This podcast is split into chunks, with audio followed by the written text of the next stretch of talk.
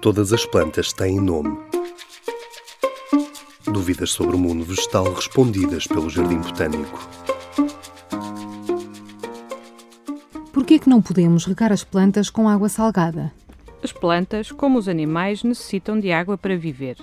No entanto, os animais não bebem água salgada quando têm sede.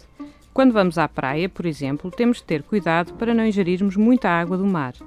Os sais nela presentes, essencialmente sódio e cloreto, são tóxicos para o nosso organismo. Para as plantas acontece exatamente o mesmo. Os sais são transportados para os tecidos e células, afetando o seu normal equilíbrio fisiológico. No entanto, algumas espécies são capazes de completar com êxito o seu ciclo de vida em habitats salinos.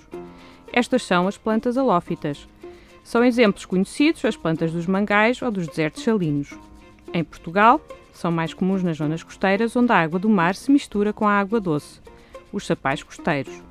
Estas plantas desenvolveram mecanismos específicos que lhes permitem sobreviver nestes ambientes.